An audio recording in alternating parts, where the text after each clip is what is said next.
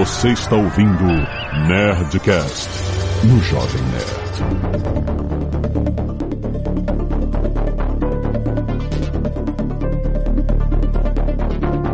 Landa, landa, landa, nerds! Aqui é Alexandre Antônio do Jovem Nerd vivendo o novo normal. Oi, tudo bem? Como tudo mudou, eu não vou mais fazer como eu fazia. Eu só vou dizer que pra mim já deu. Foda-se. Vamos resetar e começar de novo. Aqui é o Atila e vivemos em tempos estranhos. Aqui é o Tucano e bem-vindos ao ano 1. Aí, tocando muito melhor que esse negócio de novo normal. Muito melhor. Aqui é o Azagal e pare de falar novo normal. Não é uma boa maneira de definir essa parada pro futuro. A gente tem que dar outro nome. Então o nome vai ser Normalius. Não sei. Muito bem, nerds! Estamos aqui para falar justamente do futuro. O futuro que o mundo já está chamando de novo normal. Não, ninguém tá explicação. chamando de novo normal. É, Você sim. tá chamando. Não, não sou eu que inventei essa porra, não, cara. É Caraca, isso. pior nome. Inventou sim, inventou sim. Você Ó. tem peste negra, Não, peste bubônica, é, idade média, idade da- das trevas, idade não sei o que lá, e a nosso momento vai ser um novo normal. Que nome merda. Não é, ué, mas é isso. É um nome que descreve. Depois de é. Millennials, novo normal. Tamo bem mesmo. Devia ser Normalius, no momento Normalius agressivos.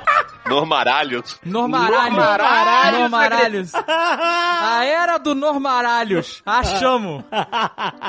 Bem-vindo à normalidade. É. Normal analidade. Isso aí, vamos lá. Todo mundo tomando na bunda. Todo mundo se fudendo. E-mails. Canelada.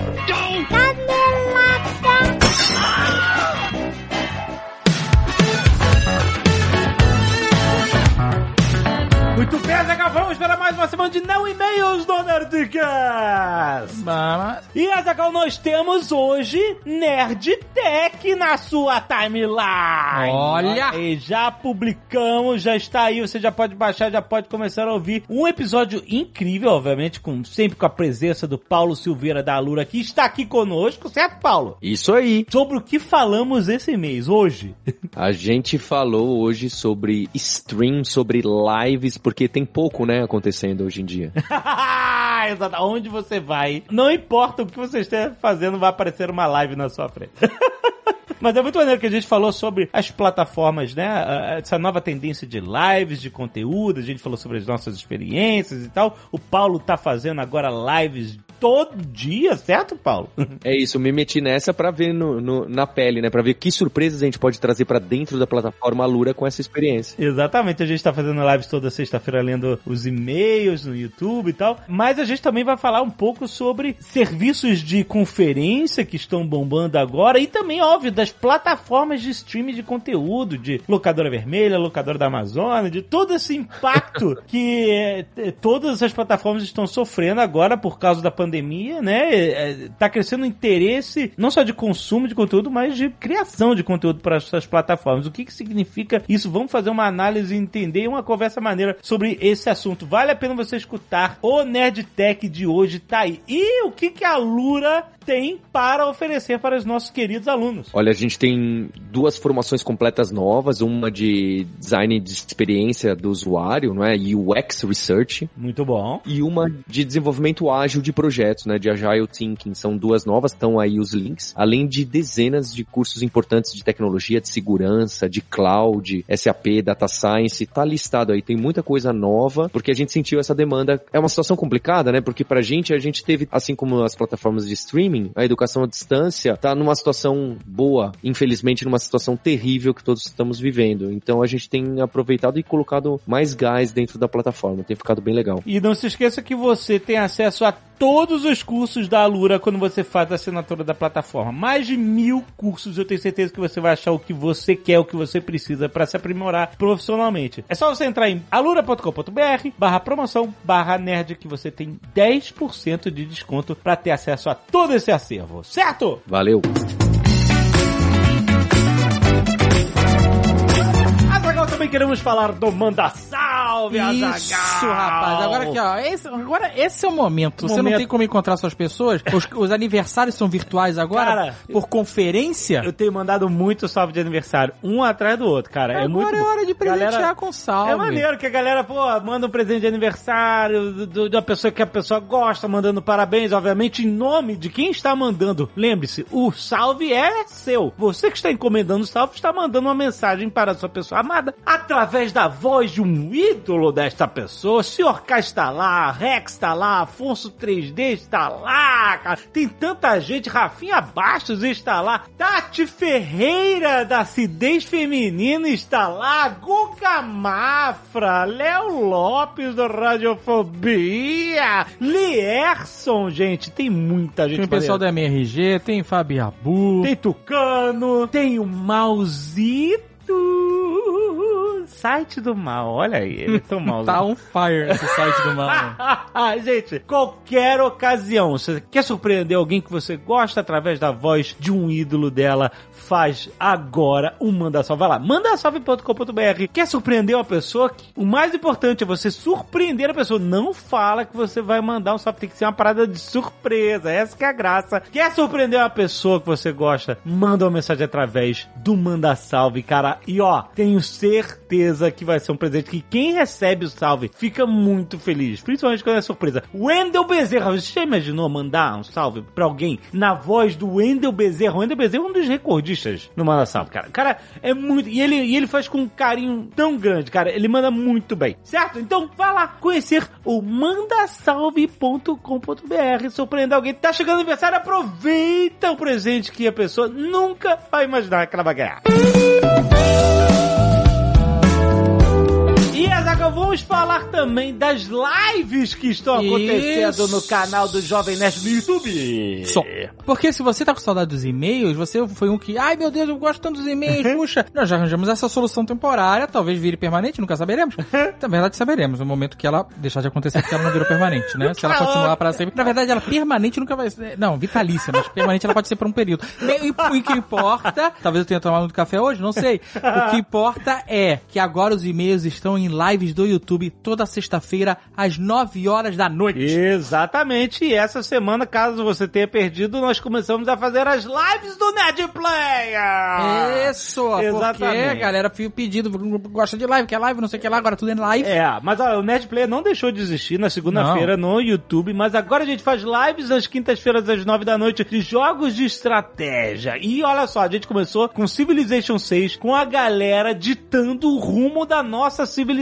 Já que a nossa civilização deu errado, vamos começar de novo. É, cara, então olha, quinta que vem, você perdeu, tá lá no YouTube, tá gravada a live, e quinta que vem estaremos juntos montando essa civilização e sexta-feira a leitura de vez. Então, olha, as duas lives, tanto quinta quanto sexta, quinta Nerd Player, sexta é leitura de e-mails no Nerdcast, acontecem às 9 horas da noite. Isso. Elas ficam disponíveis pra depois, caso você queira assistir, mas a graça É. de assistir uma live é assisti-la ao vivo. Live em inglês significa ao vivo, Jovem.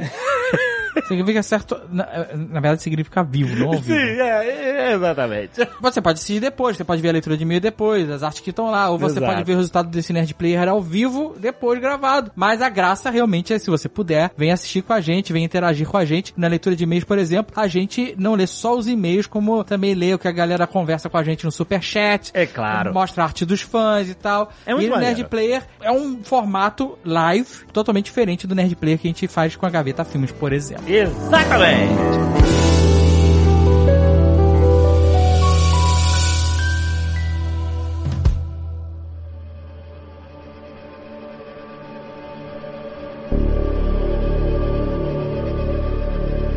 O que o futuro nos reserva? Olha, a gente tem um grupo de ciência no Telegram e o pessoal do grupo falou que assim, que a galera só sai de casa quando o Atila bater na porta de cada um e falar assim, pode sair.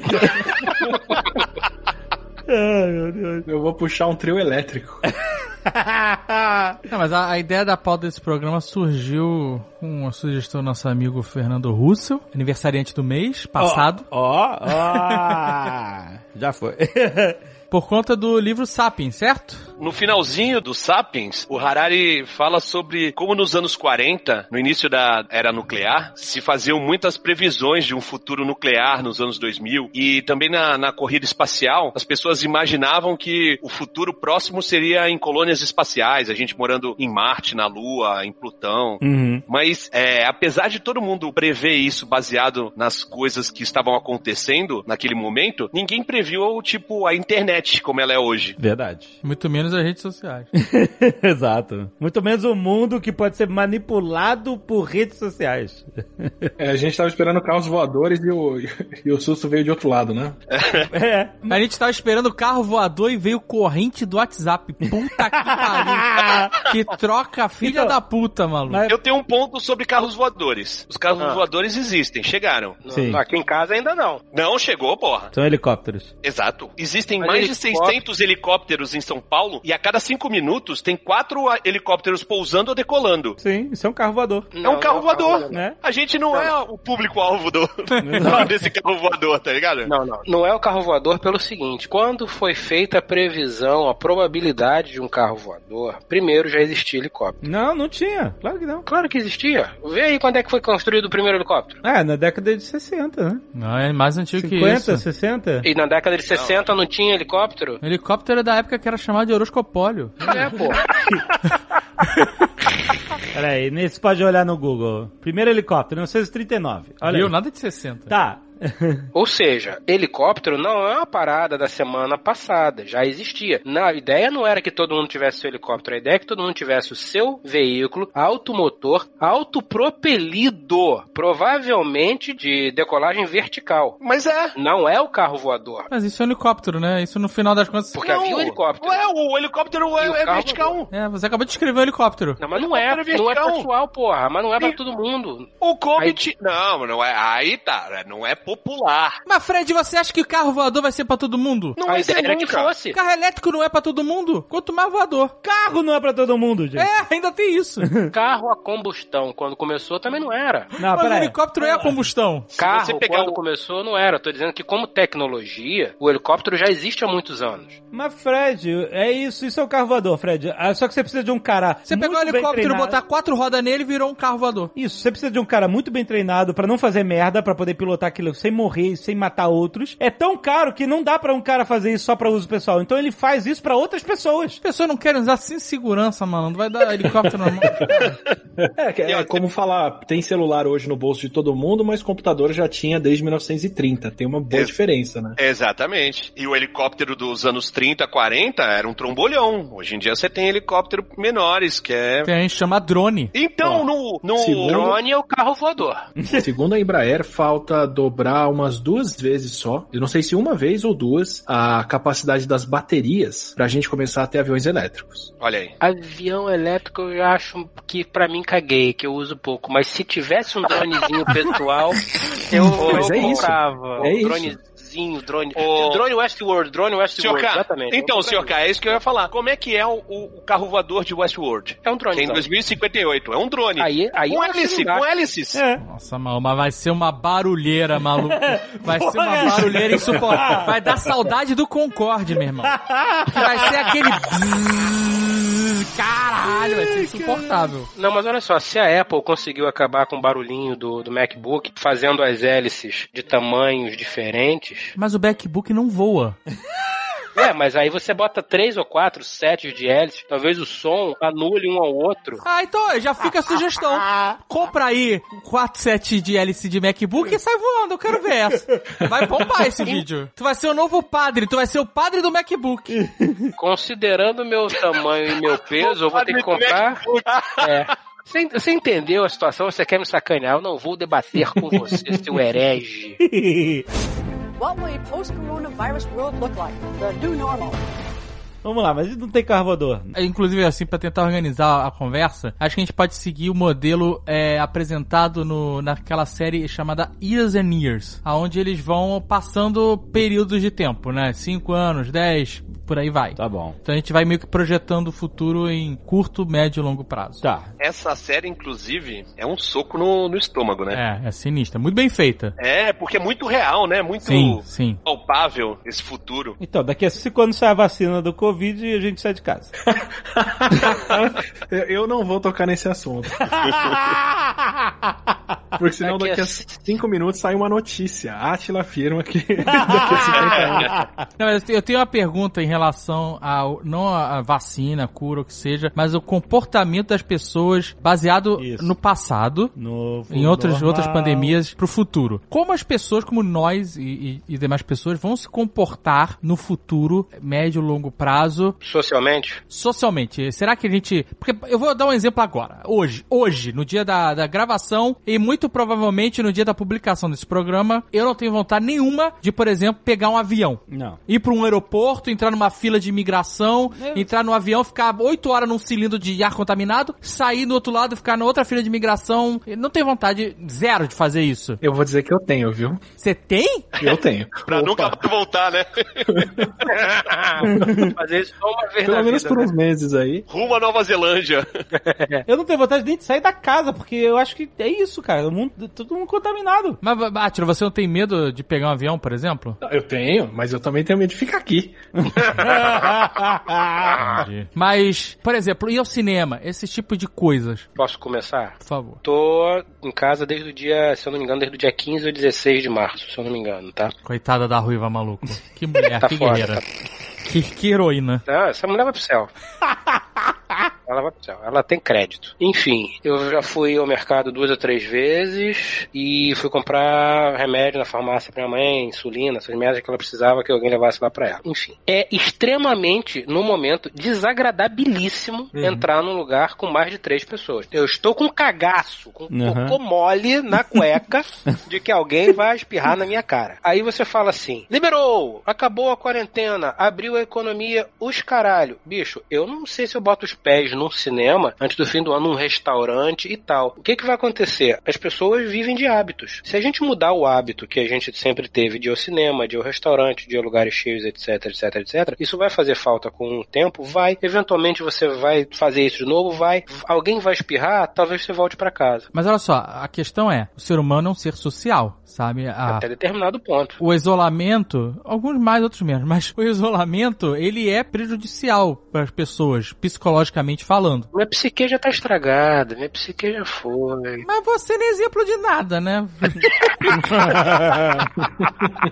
então eu fico perguntando, assim, as pessoas vão ressocializar, sabe? É, Não. não tem jeito. Eu me pergunto que se num futuro próximo, sei lá, cinco anos, por exemplo, as pessoas só vão sair publicamente usando máscaras. Se Acho isso que vai sim. virar realmente como é no- na, na Ásia hoje, né? Que China, Japão, e quando a pessoa se sente doente ou está doente, ela já usa uma máscara para prevenir contágio de terceiros. Se a máscara vai passar a ser peça de guarda-roupa. Se na, na, na festa do Oscar é, a gente vai ver modelo Gucci, sabe, da, de máscara, entendeu? Eu acredito totalmente nisso. Assim, na Ásia, o pessoal que fica gripado tinha o costume de usar a máscara, né? Pra proteger os outros. E eu ficava até imaginando, será que no Ocidente um dia vai pegar isso? Porque eu já vi gente de máscara em aeroporto, antes de tudo isso, eu já vi gente de máscara no aeroporto, e aí todo mundo ficava olhando e tal. Eu falei, cara, acho que a pessoa deve sentir muito é, um desconforto social grande, porque ninguém tá acostumado aí, na cabeça das pessoas, quem tá de máscara tá super doente, sei lá. Enfim, eu falei assim, ah, acho que isso nunca vai pegar no Ocidente. E agora eu acho que não só vai pegar, mas como vai ter força de lei em muitos lugares, não em todos, mas acho que em muitos lugares vai ter força de lei, pelo menos nesse período agora imediato de começando a, a se abrir de uma forma controlada, seja como for isso. Eu acho que vai ter força de lei em muitos lugares e vai virar um novo hábito e as máscaras customizadas de marca vai ser um business, vai ser um negócio. Mas como é que você come num restaurante de máscara? Não, aí não come o restaurante de máscara, né? Você tem que tirar pra comer, mas Daí o que não vai ter mais tão cedo. é, não sei como é que vai ser, maluco. Como é que você vai destravar seu celular de máscara? Ah, vai mudar, vai voltar pra digital. Isso já é. Ué, mas ele olha o teu olho, não? Não, não, não desbloqueia com máscara. Não desbloqueia com máscara? Não dá pra cadastrar com a máscara? Acho que não, cara. Acho que falta dados. É. Não, é só mudar. É, vai ter Ou eles vão fazer um software. update pra Update. trabalhar só o olho e tal. É, ou vai voltar pra digital. O problema é, é pior, cara, porque a gente tá no Brasil. Índice de violência altíssimo. O Brasil é o país que proíbe capacete. Exato, é isso É. que eu ia falar. Em vários lugares você não pode entrar de capacete porque você não. A câmera não vai te ver e não sabe se você é um assaltante, um. Não, em várias cidades do Brasil você não pode usar capacete na moto. Na moto também, é verdade. Como é que você vai dizer pra esse cara, ah, não, entra aqui de máscara, porque se você espirrar em mim, eu acho que você pode me Ah. passar um coronga. Além disso, é muito difícil para um país com o nível de educação que a gente tem, onde tem muita gente que não tem o ensino fundamental, de explicar não só que ela tem que usar a máscara e como usar a máscara. Porque também você usar a máscara à moda caralha, não adianta porra nenhuma, né? Eu acho que depende de, do tempo que a gente vai ter que fazer isso. Se sair uma vacina em tempo recordicíssimo, ano que vem, pode ser que não dê tempo das pessoas absorverem isso. Mas se levar o tempo que se espera que leve, pelo menos, para uma vacina ainda assim sair em tempo recorde, que seria lá pro fim do ano que vem, a gente vai ter pelo menos um ano e meio aí para treinar a usar a máscara. Mas olha só, Atila, concordo, mas eu tenho um, um ponto aí. Se hoje, no olho do furacão, escorrendo merda da cachoeira, as pessoas olham e falam, nha, máscara porra nenhuma, vou ficar ali com a barriga no balcão tomando cerveja com os meus colegas. Hoje as pessoas não entendem isso. Será que daqui a um ano as pessoas vão entender? Será que diminuindo o nível do problema, as pessoas não vão falar, tá vendo? Era um exagero. Mas é que tá, depende do cenário, né? Exato, Escolhe, exato. escolhe um país que você acha que passou por um pesadelo, que você acha que é um cenário terrível, assim. Ah, sei lá, tanto difícil. Qual o nível do pesadelo? Equador. Equador, pelo que a gente tem visto, parece ser um dos, dos lugares que mais sofreram com essa situação. Eu não me lembro, pelo menos, de ter visto outros lugares onde as pessoas estão tendo que deixar corpos na rua, cara. Que as pessoas estão morrendo em casa e estão ficando cinco dias com os pais, com o marido, esposo morto, porque não tem que levar. Eu não me lembro de outro país tendo visto, visto alguma coisa sobre o Covid que esteja passado por isso. Rolou isso na Itália. O cara fez uma- um, um vídeo. É, era um ator, inclusive italiano. Ele falou assim: Ah, minha irmã morreu, ela tá ali atrás e não vem buscar o corpo dela. Vamos pegar o Equador como um cenário complicado. Tá. Quantos casos você acha que tem registrados no Equador para eles terem visto aquele problema todo? Nem ideia. Se você for chutar, ideia. assim. Ah, registrados uns 30 mil. 11 mil. Ó, tá vendo? Só que merda. 11 mil casos registrados. Vamos imaginar que eles estão olhando só para um centésimo dos casos. Quer dizer que, ao invés de 11 mil casos, eles têm, na verdade, um milhão. Eles ainda têm 16 milhões de pessoas para passarem por isso. Nem começou. Tudo bem, mas o meu ponto é, as pessoas esquecem. Não, mas elas vão ser lembradas. Cada dia. Então, mas você não tem como esquecer se as pessoas não param de ficar doentes. Essa que é a questão. É, é. Sim, Sei não, lá, vamos pegar a Espanha. Hum. Espanha passou por um problema seríssimo. Espanha, 213 mil. Testaram Puta muito também. pariu. Eles testaram um milhão de,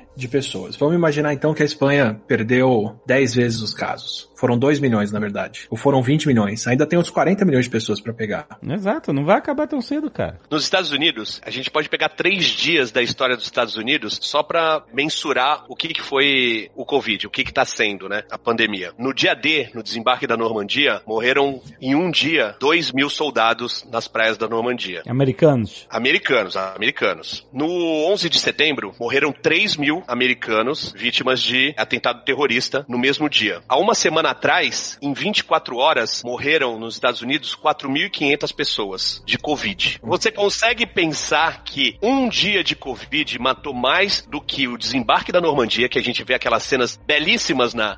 Bonita, na- bonita, bonita. filmes, do- É bonito, dos é soldados de peito aberto correndo na praia contra baterias de metralhadoras alemãs. Planejamento, Pô, né, cara? aquela- Planejamento é tudo. Aquelas cenas de prédios gigantescos indo abaixo com gente dentro. Hum. E aquilo, e se somar os dois juntos, não deu um dia de Covid. As pessoas que viverem isso não vão se esquecer. Porque Aí a gente eu teve, concordo. a gente teve gripe espanhola, mas ninguém que passou por isso tá vivo. Quer É. dizer, deve ter meia dúzia de pessoas vivas que estão com 100 anos de, de idade. Que estão provavelmente não eu se lembram.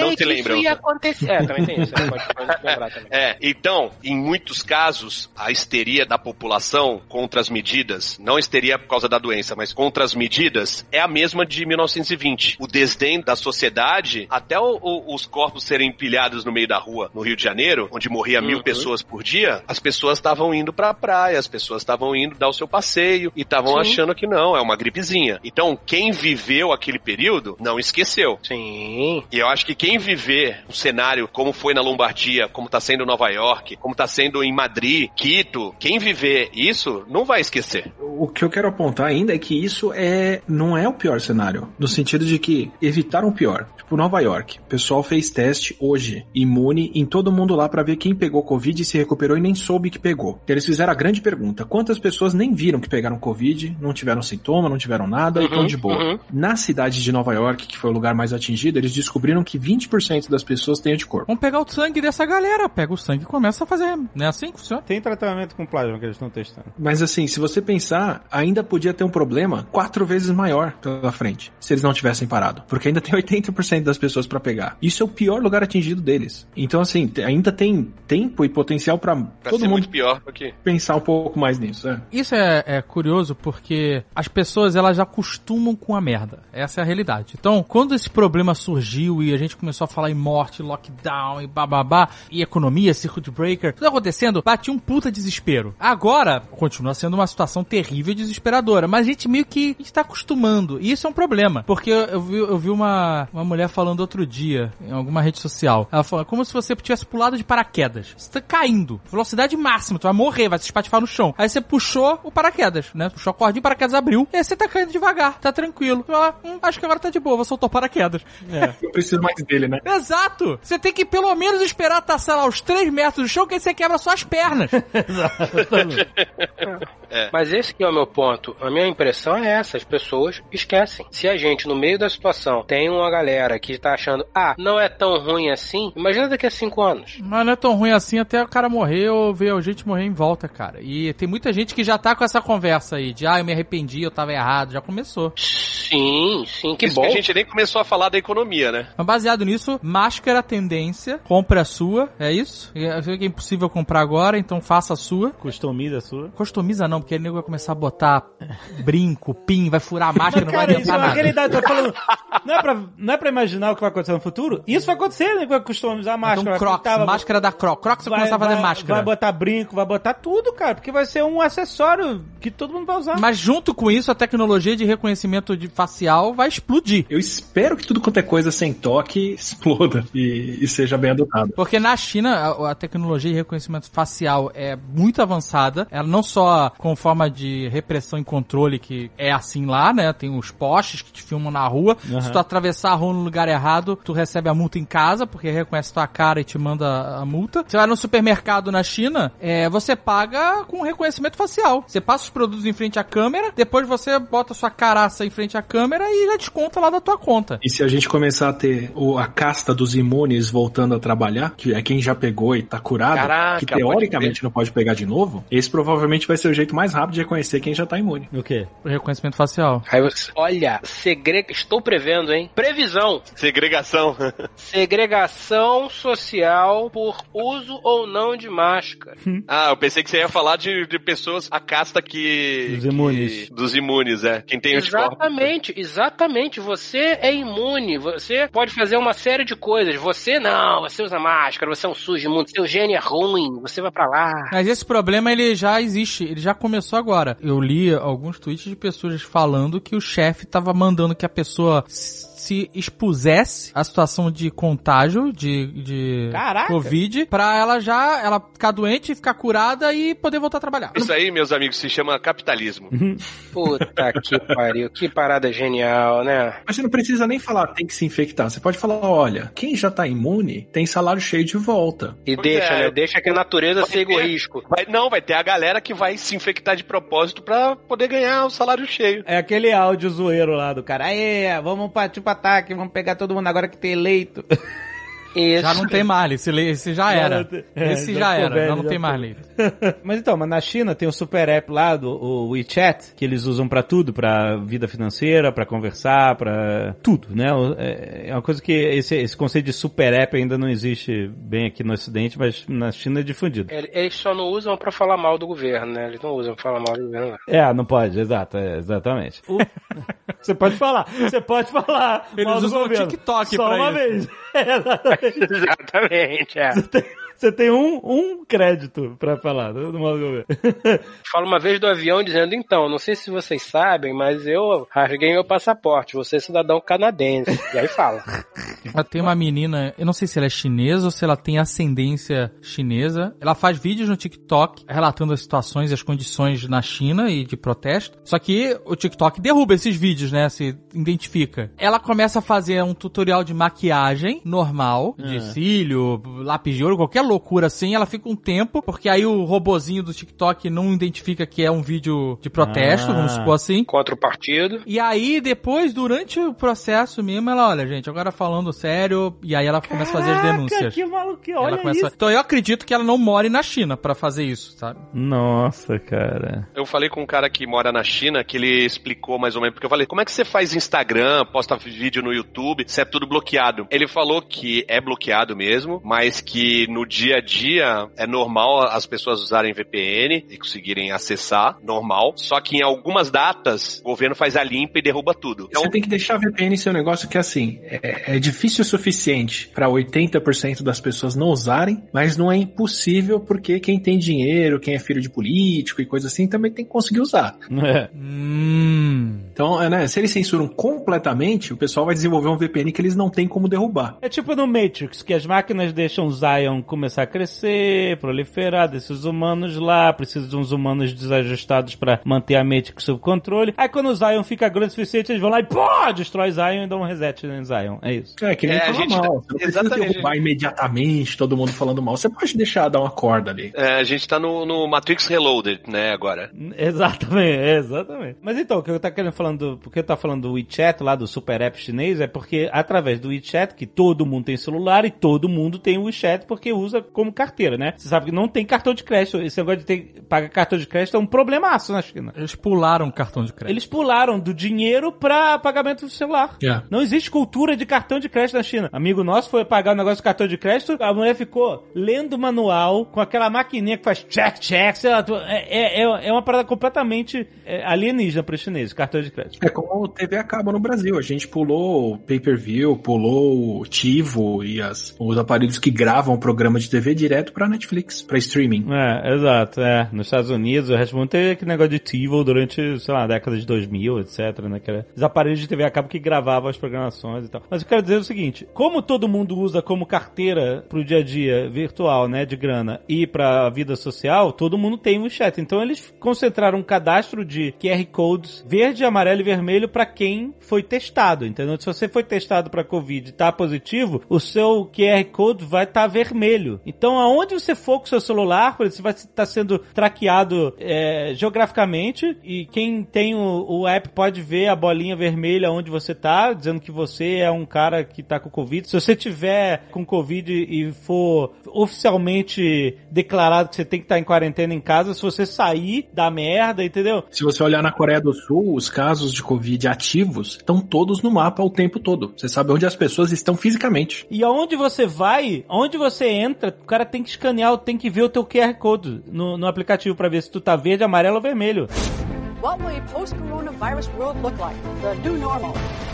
Então a gente pode dizer que no futuro próximo todo mundo vai ter que usar máscara, que o reconhecimento facial vai dar um pulo grande, vai ser utilizado mais, e pagamentos e Qualquer coisa sem contato, em casa. é, touchless vão ser melhores e que a privacidade vai pro brejo de vez, né? Que a gente vai ser rastreado. Finalmente você vai pro hotel e não vai ter que mexer no, no controle remoto, Azagal. Eu, eu já não mexia, cara. Esse não é o problema. Meu problema agora é deitar no lençol sem saber se tá limpo, pô.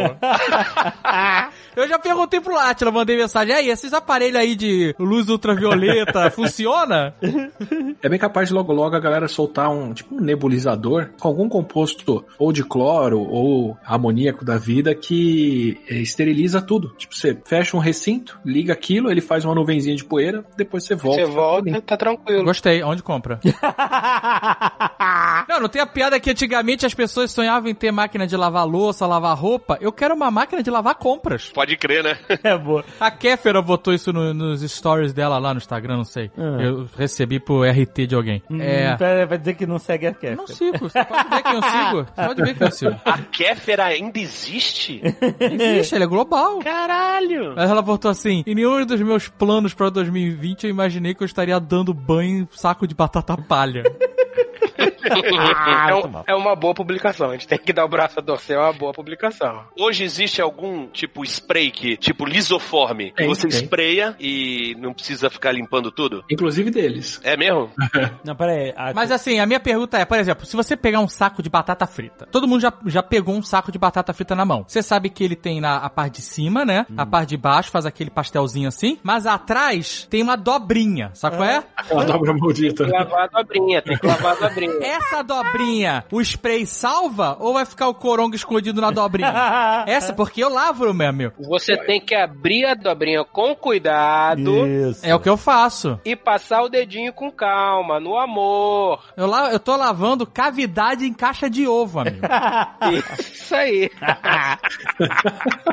Num futuro a curto prazo, eu acredito que aqui no Ocidente a gente vai ter algum controle via aplicativo de você tá é, imunizado ou infectado ou não ou ainda não imunizado. Eu acho que vai rolar. Vai ser isso. tipo Gataca. Vai, aham, vai ter isso. Eu acho que vão Eu- controlar eu- sim. Não, não é que igual a China, porque a China é um, um estado autoritário, é outra, outro universo. Mas eu acho que vai acontecer. É... Vou poder pegar metrô se estiver doente. Segre- Uhum. Segregação social, exatamente. Você está total e completamente imune. Você tem acesso a essas áreas. Você não está imune, você ainda é viável de ser infectado, ou você já foi, você é, está infectado, então você só pode transitar nesse ponto aqui, Isso com aí. esse transporte, etc e tal. Mas isso aí depende das pessoas não pegarem de novo. É. Sim, se, se pegar de novo, amigo, aí fudeu. Então, aí, mas isso ainda é um se. Mas, Atia, vamos fazer independente do C. Esse programa é um grande si.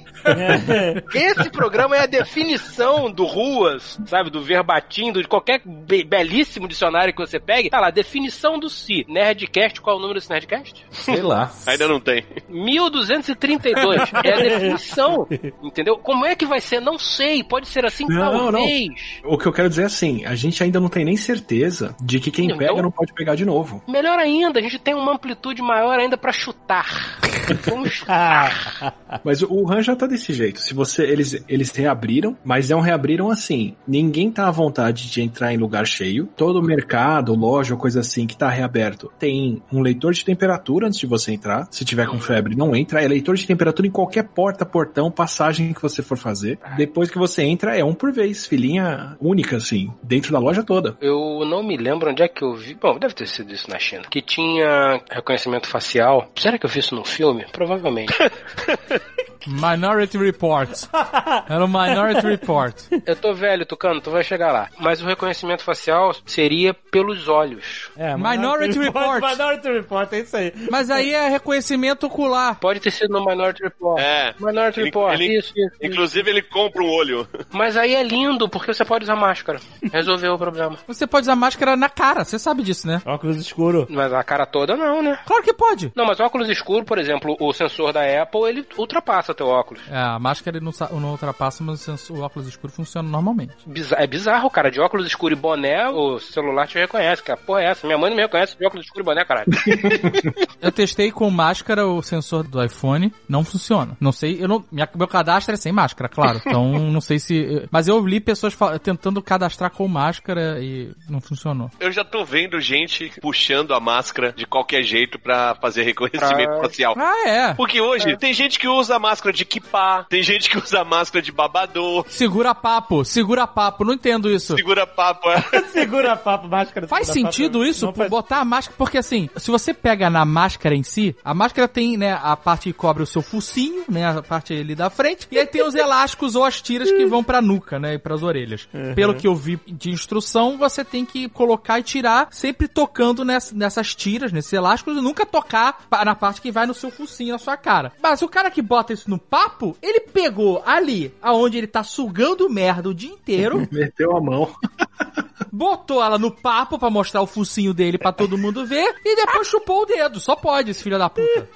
Esse cara, sabe o que, que ele tá fazendo? Pra fumar, né? pra fumar. Tem que fazer um furo na máscara. Mas outro dia eu li uma reportagem que a nicotina, olha, isso seria uma plot twist inacreditável. Que, que os fumantes são menos, menos arriscados a pegar corona que pessoas que não são fumantes por causa da nicotina. Isso seria uma, uma revés. Esquece que isso é pesquisa da França, não presta. Os franceses tentando validar É, o cigarro.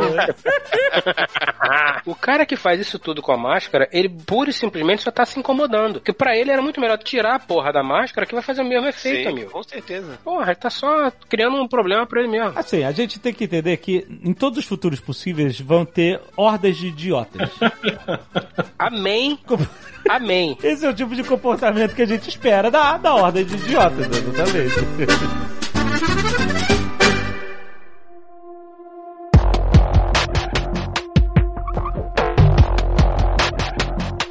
Vamos trabalhar a imaginação, como imaginistas que somos, pensando no futuro curto, médio prazo, seria 5, 10 anos, eu acho, 5, 10 anos, 5, 10 anos. de como vai ser, como as pessoas vão se comportar em relação à moradia. Em que sentido? Explico. Hoje a gente tá vendo uma situação de muitas pessoas estão se isolando socialmente por necessidade, né? De não estar na rua, não estar contaminando outras pessoas, não se contaminando, por aí vai. Só que muitas pessoas não têm casas que são adequadas a você ficar trancado nela do tempo inteiro. Porque não tem janela, luz do sol, por exemplo. É o caso do Japão inteiro. Exato, né? E aí, a minha pergunta vai. Por exemplo, cê- vocês acreditam que as pessoas vão passar a procurar e dar mais valor a casas que tem um varanda, sacadinha, jardim de inverno, sei lá, qualquer coisa que você tenha um pouco mais de espaço pra poder olhar um horizonte que não esteja dentro de um frame ou que você passe o tempo inteiro embaixo de um teto?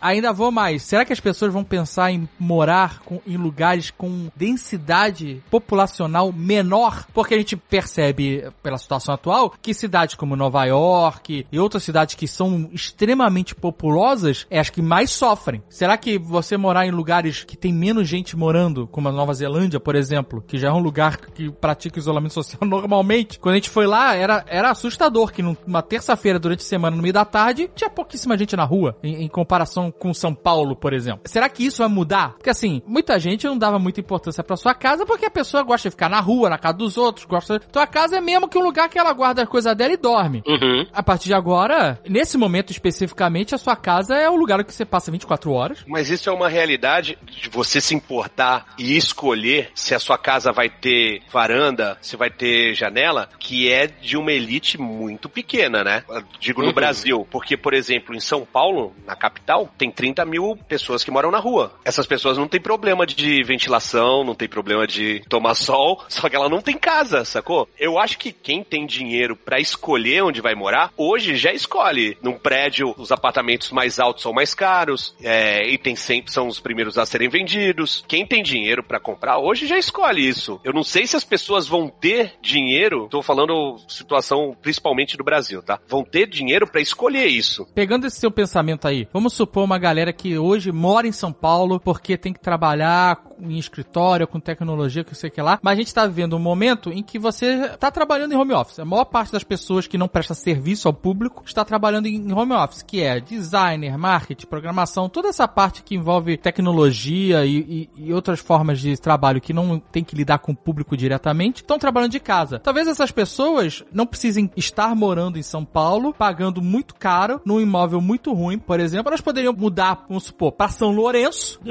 alugar um apartamento em frente para a igreja com varandinha ou até uma casa, pagando muito mais barato e vivendo num lugar que tem muito menos gente. O cara trocar Baixa Augusta pela charrete de São Lourenço, entendi? Aí faz sentido, né?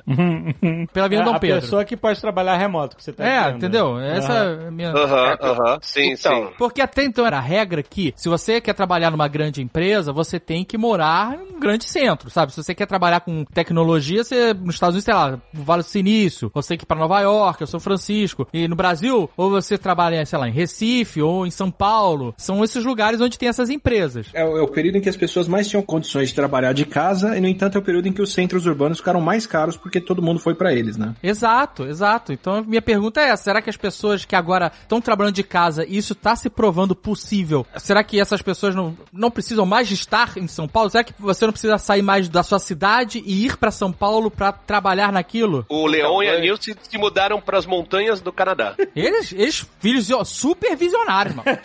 Super visionários. Os caras foram pro meio do mato, uma casa gigante, isolada, só tem urso, não tem nem gente.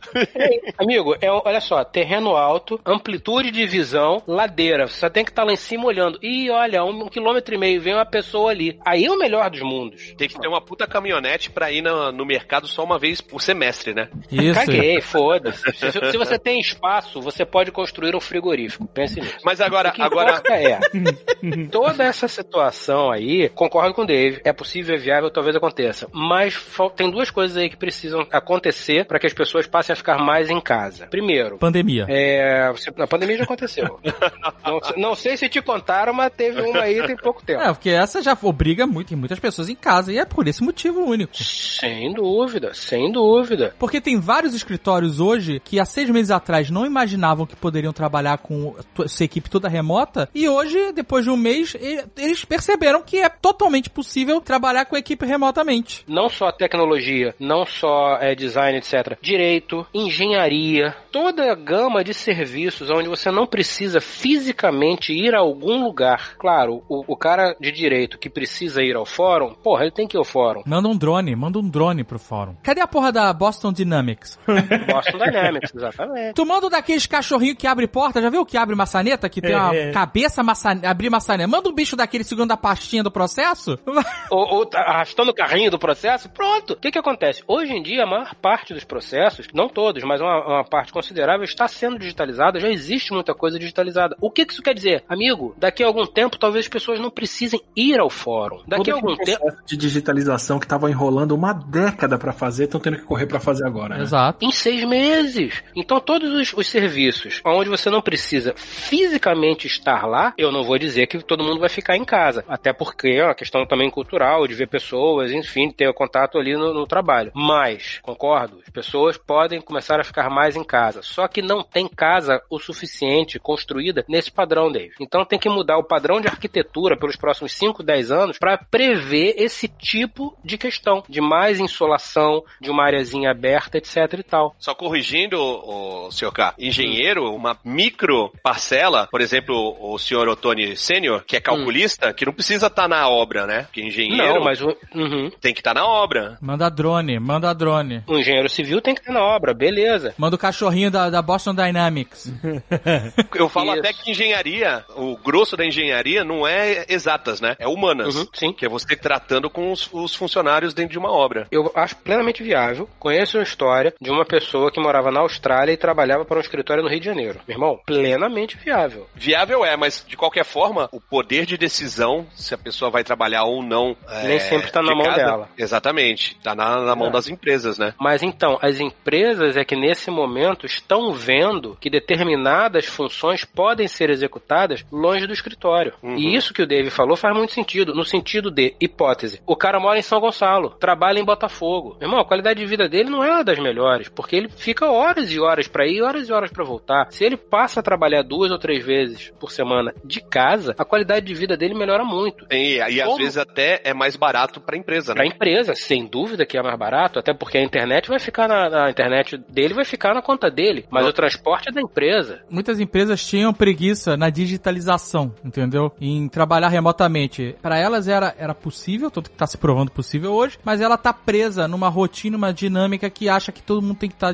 debaixo do mesmo teto, na mesma sala, no mesmo ambiente para que aquilo funcione. Uma cultura, né, bicho? É uma cultura. né? Reunião que podia ser e-mail, né? Isso, eu ia falar isso, Atila. É Exatamente. exatamente. Tem chefe que tem tara por reunião. Gosta, né? Reunião é legal. Agora a gente vai viver a nova fase que é o call que podia ser um e-mail, né? Porque É. Se vocês querem mais motivos para isso ser uma tendência, de 2013 até 2017, a China teve pelo menos cinco surtos separados de gripe aviária, que é o H7N9. É por isso que os putos usam máscara todo santo dia.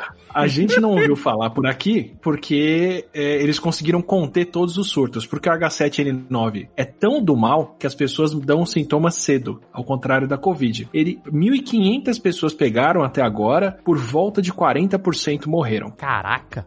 Então, É assim, um, é um ebola, é um ebola que passa pelo espirro. isso, que eles conseguiram Eu- conter cinco vezes até agora. Ou seja, faz, tá vendo por por que, que as pessoas usam máscara? Porque o perigo está ali constante, elas são relembradas. Esse que é o meu ponto. Se as pessoas esquecerem, dá um ano, dois anos, ah, não dá nada, não, ah, ah, ah, ah coronga. O que eu acredito é que, de fato, por conta da percepção, da possibilidade do trabalho remoto ser tão eficiente ou 90% tão eficiente quanto o trabalho presencial, as pessoas podem sim passar a abandonar os grandes centros e morar é, em lugares com menor densidade, gastando menos e tendo mais qualidade de vida. Eu trocaria. Muita gente mora em São Paulo. São Paulo, eu tô dando como exemplo, é porque é o maior centro do Brasil. Muita gente vai para São Paulo para trabalhar. Tem outras pessoas que também, ah, eu adoro São Paulo porque é uma cidade dinâmica, que tem restaurante, que tem bar, que nunca para, que tem padaria 24 horas e bababá. Só que isso pode acabar. Talvez você não tenha tantos restaurantes mais, talvez você não possa ficar na rua tanto mais, no boteco ou na padaria 24 horas. Talvez essa realidade mude. E aí você não tem nem esse apelo mais. Você teria um dos apelos seria o trabalho, tem que estar lá para trabalhar, porque as grandes empresas estão lá, os grandes escritórios estão lá. O outro seria a vida social, que nunca para em São Paulo, Nova York brasileira e tal. Talvez esses dois apelos eh, tenham mudado agora. Talvez agora você, a cidade já não tenha mais aquela vida pulsante é, na rua e talvez você não precise estar lá para trabalhar. Então as pessoas vão poder ficar nas suas cidades, continuar suas vidas lá ou mudar pro interior, para outros lugares. Você precisa ter internet. Se você tiver conectado, você vai poder trabalhar e a gente não vai ter mais, talvez a gente não tenha mais num médio e longo prazo, com certeza, as pessoas vão poder ficar mais espalhadas, cara. É, mas isso é só um setor econômico, que é a galera que consegue realizar o trabalho remotamente. Pode ser que esse. Jovem setor... Nerd, aí entra os robôs. aí entra robô, Jovem Nerd. Não, mas a galera que não pode trabalhar remotamente. Me dá um exemplo. Trabalhar. Um exemplo. Não, essas pessoas elas vão ter que ser recolocadas. Mas como assim recolocadas? A tendência é que a gente evite aglomerações, certo? Uhum. Então, por exemplo, aqui a gente tá vivendo já. Quem pode, não vai mais ao supermercado. Pede delivery. Tem várias empresas, não tô falando de delivery de comida, de prato feito, pronto também tem isso. De, mas estou falando de, ah. desses serviços que fazem as compras para você. Sim, mas aí o entregador, esse cara tem que estar tá lá. Robô. Mas aí ele tem que trabalhar de alguma forma. Aquele robozinho da Boston Dynamics que abre maçaneta, Sim, mas o cara que esse cara tem que ser recolocado no mercado. Onde que, tô... que, ele vai trabalhar, entendeu? O cara que é entregador hoje, ele vai fazer o quê? Talvez o entregador continue por um tempo, mas eu acho que a um, a um long, médio longo prazo, não tô falando de amanhã, gente, mas eu tô falando que a tendência é que esse tipo de coisa se consolide, entendeu? O Marco Gomes tá falando isso há anos, né? Então, olha o robô só. vai te tirar o seu emprego. Aquele robô, da, vocês já viram, não sei se vocês já viram aquele robô da Boston Dynamics que abre maçaneta. Já viu esse? Uhum. que é um cachorrinho. Sim, já, sim. já É o Velociraptor dos anos 2020. Isso, é o cachorrinho que tem um bracinho, só um bracinho no lugar da cabeça. É o Metalhead. Parece Total Recall, aquele maluco que tinha um bracinho alienígena escondido. Ele tem esse bracinho e aí, esse bracinho, maluco, hum. ele usa para abrir a maçaneta e, e, deixa o outro que não tem bracinho passar. E nem vai ter mais maçaneta, hein? Não vai ter mais maçaneta, pode abrir sozinho, mas ele vai usar esse bracinho pra quê? Ele vai na obra, aí ele segura o celular, faz FaceTime com os trabalhos, entendeu? Pra ver a obra, mostrar, ó, esse bracinho que vai pegar os produtos na prateleira, botar na sacola, levar pra tua casa. Vai ficar segurando a sacolinha nesse bracinho. E o bracinho tem estabilizador, então o teu produto nem sacode, só sacode o bracinho. Não vai ter mais ovo quebrado, amigo. Não vai tem. chegar ovo inteiro, pra geral. Eu acho, cara. Mas assim, a gente pode viver um momento em que esse serviço de entrega, esse cara que leva comida, leva produtos, leva, passe a ser bem mais essencial. Infelizmente, ele vai continuar sendo mal remunerado, porque é capitalismo, é assim, é uma merda. E vai ser uma parada meio Death Stranding, entendeu? Esse cara vai ser um cara que. Ele deveria ter adicionais, como, por exemplo, pessoas que trabalham em lugares é, de risco, uhum. tem adicional por conta disso, né? Esse tipo de trabalhador hoje deveria ter esse tipo de adicional, não tem. Não tem porque não tem nenhum vínculo empregatício. É, né? exato. What will a post-coronavirus world look like? The new normal.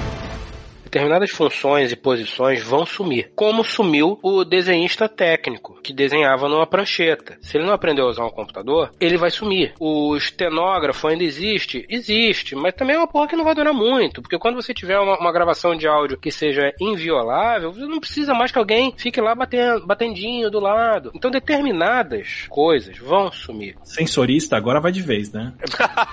Caraca. Caraca. Talvez não. Por exemplo, a sensorista...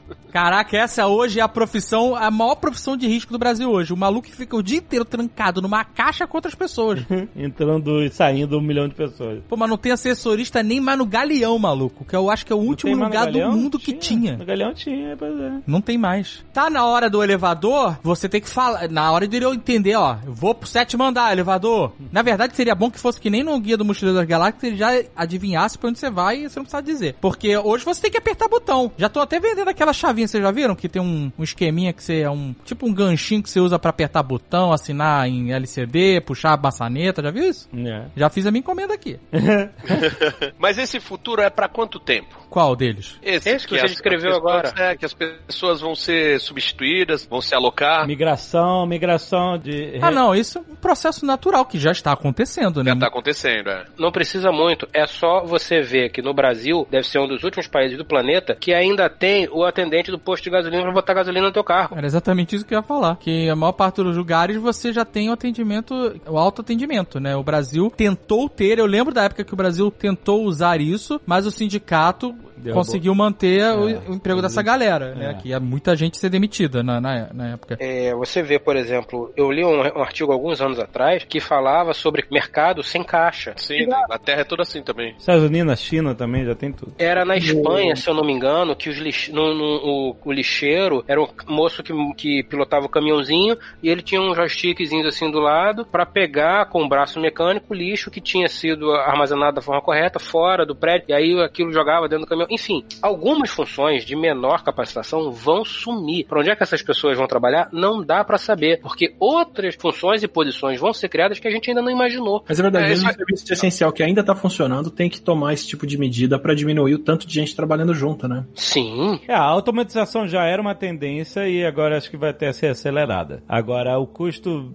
econômico-social disso é que tem que ser desvendado, né? Tipo, o que, que, que acontece com todo um setor de trabalhadores que não vai ter mais isso. Existe um futuro mundial e um futuro para Brasil ou países subsaarianos, coisas assim. Porque o Brasil, antes da pandemia, tinha 10 milhões de desempregados. Tem 11 milhões de, de analfabetos. Como é que a gente cuida dessas pessoas? Se aumentar, se aumentar não, vai aumentar o número de desempregados e a longo prazo o processo é das pessoas perderem empregos para a automatização, como é que funciona isso? Como é que volta? como é que volta? Não volta. Exatamente. Já tem gente batendo na tecla aí do, do, do salário na, na- salário universal? Como é que é o nome? renda, renda básica universal. Renda universal. Taxar robô, tem que taxar robô. É, é, o Bill Gates fala que, que tinha que ter imposto sobre robô. Uma das coisas a gente tem que pensar, a gente tá imaginando sempre coisas que são muito factíveis, né? A- Usar máscara, a gente já tá usando e provavelmente isso vai se ampliar. A automatização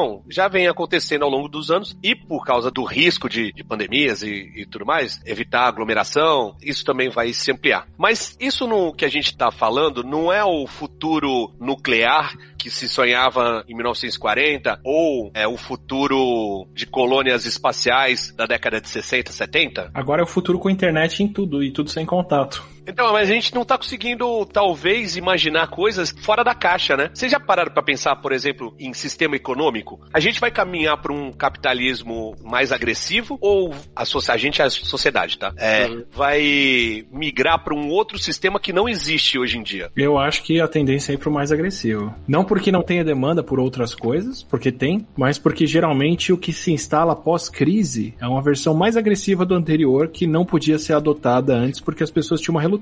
Então, privacidade. Se você virasse pra mim em 2019 e falasse, Atila, pra você poder circular no que vem na rua, você vai ter que abrir a localização do seu celular pra prefeitura, pra governo, pra todo mundo saber onde você tá, tudo bem? Eu falar, não, tá louco. Se virarem pra mim hoje e falar, Atila, se você abrir a localização do celular, você pode voltar a circular sem medo, eu falo, opa, Isso já meio que aconteceu um pouco no, no 11 de setembro, né? então, isso, isso, isso. É, o pessoal chama de, de capitalismo de desastre ou capitalismo pós-crise, que depois de uma crise como foi o 11 de setembro, criou-se uma indústria inteira nos Estados Unidos, que é a, a indústria militar particular, que era inconcebível antes. A gente vai chegar então ao futuro cyberpunk de megas corporações no lugar de estados? Essa era a tendência antes da pandemia, inclusive. Acho que agora vai ser acelerado. E essa porra não chega nunca. Me prometeram um futuro fantástico, eu não vi essa merda, não, Não é vou ver nessa fantástico, K! porra! Como é que você... Ghost in the Shell, caralho. Ghost in the Shell vai ser lindo. Não chega essa porra. Não chega. Eu tô no modo comunista porque, pra me redimir do Nerdcast do Poço, né? Que eu esculachei o comunismo e anarquismo.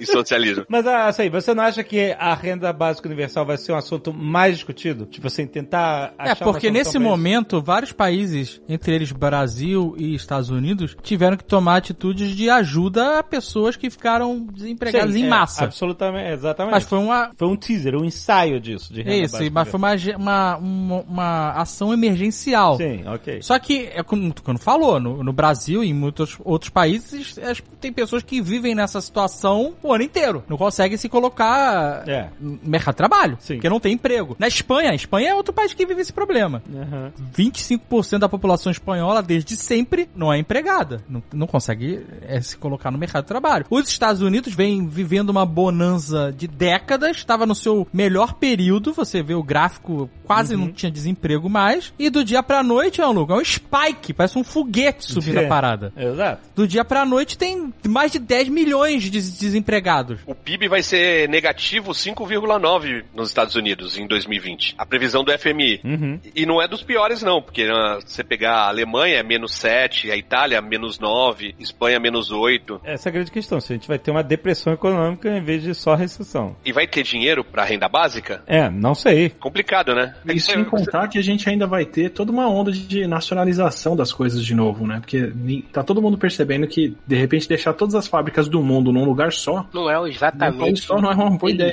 né? Exatamente, é. Tudo na China, tudo é produzido na China. Mas o ponto é, você vai comprar um drone feito nos Estados Unidos ou você vai comprar um DJI? Você vai comprar um DJI chinês. Por quê? Sim, mas- Eles estão no topo da tecnologia. O meu ponto é, quando você tem um parque industrial gigante, quando você tem uma mão de obra absurda, você tem como investir em pesquisa e em desenvolvimento num nível que os outros países não têm. Certo, mas o mundo hoje está percebendo que depender exclusivamente desse parque industrial é prejudicial. Mas não é, cara, porque é muito barato. Mas foda-se. Então, mas o barato, o barato sai caro. Isso é um Jovem Nerd, não tem papel higiênico mais. Mas olha só, presta Porque é feito na China e os caras pararam de fazer. Se você olhar, O negócio é bananeira, caralho. Vambora. se você olhar para o mercado, o mercado aceita o nível de riscos. E, e, e a China, ah, tem um risco se tiver uma grande pandemia dessa, você vai, vai fuder a- toda a cadeia de suprimentos, etc. Mas aí quando a produção industrial voltar, continua sendo muito barato fazer na China. E os caras assim, ah, eu não vou pagar 2 dólares pra fazer um negócio quando eu posso fazer por 30 centavos. Entendeu? Se der merda no futuro, deu. Mas durante esse período agora, eu vou vender o negócio com a margem de lucro absurda porque eu tô fazendo a 30 centavos na China em vez de 4 dólares aqui. Entendeu? Então é isso. Vai voltar, cara. É muito barato. A competição, o risco vale. A pandemia não vai fazer a economia se repensar. Se não for mais barato ou tão barato quanto fazer na China, não vão fazer. Vai ser continuar sendo na China. Eu tinha uma puta esperança.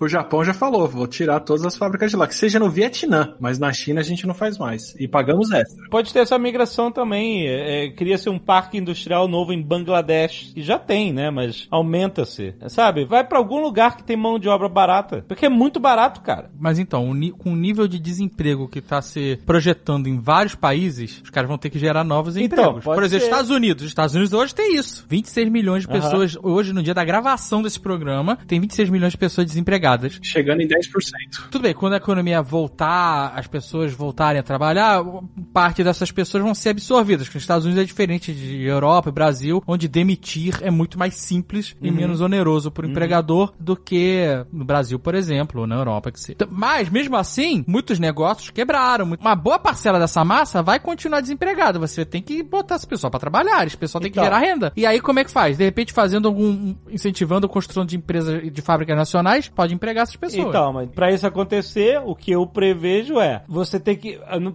vamos aos Estados Unidos, cria fábricas novas pra fomentar emprego de trabalhadores na fábrica. Cria-se fábricas novas com salários no chão a pessoa vai pegar de renda para ter renda básica para sobreviver, não deixam um sindicato entrar na fábrica, que já é normal de qualquer fábrica, de qualquer empresa que vem para os Estados Unidos e tal, não sei o que, deixa, faz todo um lobby para os funcionários não se organizarem, não deixarem o sindicato entrar e tal, não sei o que, para que as corporações tenham controle total sobre os trabalhadores, etc., ganhando um salário bem mais baixo do que era. Então, se você vê aquele documentário lá do, foi produzido pelo eh, American Factory, é basicamente isso que está acontecendo, a galera que tá ganhando metade do que ganhava antes, com a fábrica chinesa que abriu lá de vidros. Veja esse American Factory. Como é que é? A fábrica americana, sei lá. É, American Factory, fábrica americana. E aí, o que eu acho é o seguinte: quem é que monta todo esse esquema? Iniciativa privada com altos incentivos dos governos, a um custo baixíssimo, pagando pouco ou nenhum imposto, com funcionários sem sindicatos, etc., ganhando metade do que ganhavam antes. Assim, você pode, teoricamente, ter as pessoas empregadas, mas com um número cada vez menor de corporações fortalecidas, como a Amazon e etc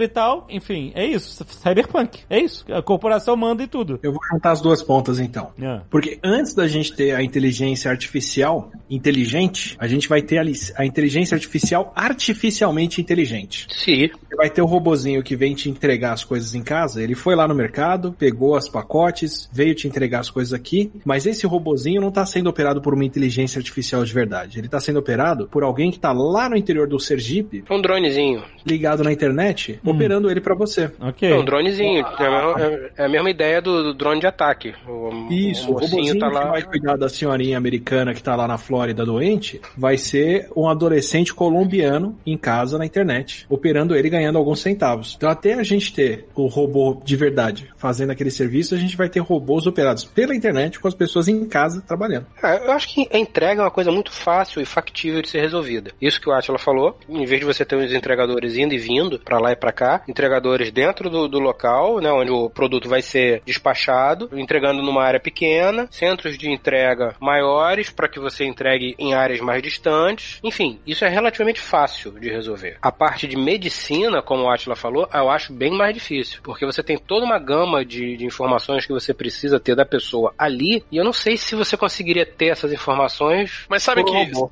Tudo não, mas sabe que uma das medidas de Portugal que ajudaram a, a- a diminuir a pandemia lá foi justamente um serviço de telesaúde. Telemedicina. Isso. Eu vi uma jornalista que tá morando lá, que tava falando da situação da, de Portugal, como um exemplo, e falando que não tem hospitais é, lotados de pessoas, além dos internados, porque as pessoas estão fazendo consultas, tanto por videochamadas como por telefone. Eles têm um telefone lá, um, um 0800 da vida, Uhum. que eles conseguem fazer uma pré-triagem Uhum. das pessoas. Maneiro. Não tudo, lógico, de medicina você consegue, mas você consegue desafogar um pouco, né? Desafoga. Não, já vi dermatologista, tem várias consultas de dermatologista estão sendo resolvidos por problemas simples. É claro que todos os médicos falam que a consulta presencial ou clínica é, é essencial para você ter um- uma noção melhor do, do que, que é o problema. Mas, em muitas vezes, a telemedicina resolve casos que de superfície de problema, né? Ou seja, a primeira camada de problemas. Ah, tá, beleza. Você tem aqui, tá com uma alergia, passa essa pomada tal, não sei o quê. Resolveu, resolveu. Então é menos uma pessoa na clínica, menos uma. Entendeu? É- é- então esses serviços de primeira camada são muito beneficiados com a telemedicina. E quanto maior essa demanda, mais fácil é você ter aparelhinhos tipo Apple Watch, coisa assim, que você tendo em casa ainda tem como Uhum. dar é, muito mais parâmetros para quem for te atender, né? E eu acho que isso é uma cultura que vai ser incorporada mesmo depois do, do novo normal.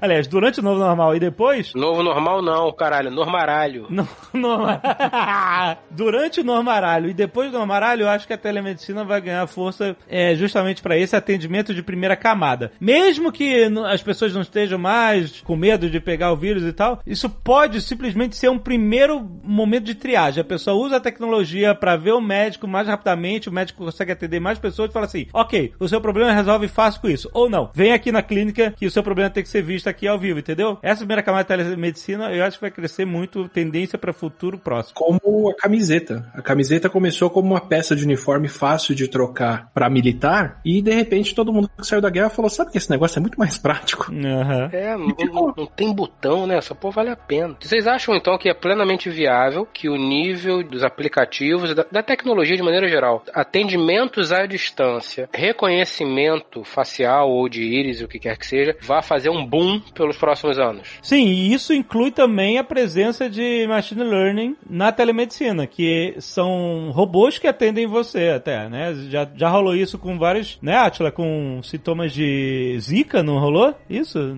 na época? Você já passa por um esquema desse e você tem mais biometria, que é os aparelhinhos te medindo para mandar os dados para inteligência ser inteligente. Mas o robô que atendia para analisar essa primeira camada de suspeita de zika era assim, era um, um chat via SMS. Ele ia te perguntando o que, que você estava sentindo, os seus sintomas, você ia respondendo, e aí ele fazia um pré-diagnóstico, tipo assim, ah, o que você tem aí não é um problema não. Ou então, é um problema... Ah, ele vai te responder, virose.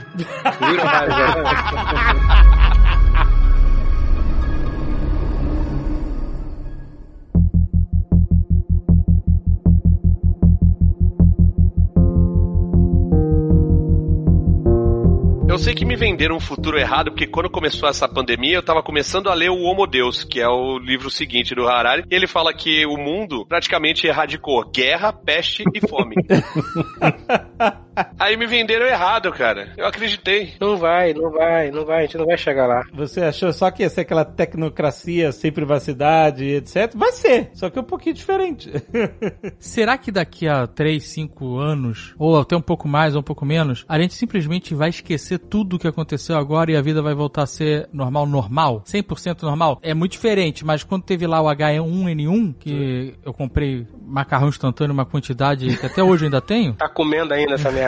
Mas depois daquele medo das pessoas e, e do benefício que foi os curitibanos passarem a lavar as mãos, voltou, né? Depois daquele período de Mas- susto da H1N1, é claro, foi muito diferente. Mas o mundo voltou ao normal. Será que a gente vai voltar ao normal 100% normal, não normaralho? O H1N1 ainda naquele ano de 2009 já tinha vacina. E ele não afetava idoso. Os idosos mais velhinhos estavam protegidos dele porque já tinham pego uma outra gripe na década de 70 que foi protetora. Ele não foi um grande evento. Ele, ele não motivou o que a gente tem agora, assim. Sabe como foi o que foi um grande evento que mudou os hábitos das pessoas e que durante muito tempo as pessoas não esqueceram e começaram a esquecer recentemente? É. HIV. Foi mesmo. H- HIV, nos anos 80, primeiro achavam que era o- um câncer gay, né? Que só os gays se se contaminavam. Quando as pessoas começaram a- a perceber que não, que todo mundo se contaminava através do sexo, ressuscitaram uma parada que existe desde o Egito Antigo, mas que ninguém mais usava, que era a camisinha. Aham. A camisinha era só um contraceptivo, mas existia a pílula e as pessoas não usavam camisinha. Meio dos anos 80 para os anos 90 até o começo dos anos 2000, ninguém trepava sem camisinha. Foi uma parada que mudou completamente um hábito das pessoas e um hábito que tá no, no- no cotidiano de todas as pessoas. Quer dizer, menos dos incels.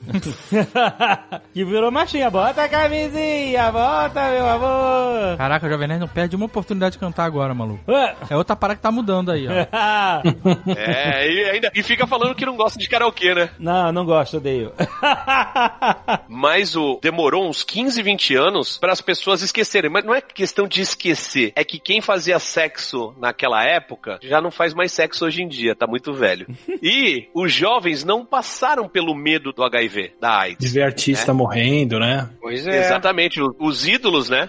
As pessoas que você idolatrava ali, é, cantores, atores e pessoas de um dia tão saudáveis, no outro tão cadavéricas, As pessoas esqueceram, as pessoas não lembram mais da situação. A situação não é mais presente. Os hábitos antigos, mais confortáveis, retornam exatamente porque você não tem a pressão ali do dia a dia para mudar o hábito. As pessoas esquecem. a vacina dando certo pro coronavírus é, e a população ficando imunizada, talvez tendo que se imunizar todo ano, como faz com a gripe, não sabemos ainda se vai ser o caso e tal, pode fazer com que a maior parte desses problemas sejam esquecidos, principalmente se uma geração depois. Quem tá nascendo agora e tá crescendo sem ter muita consciência do que tá acontecendo e tal, nem, nem ligue pra isso, até acontecer a próxima.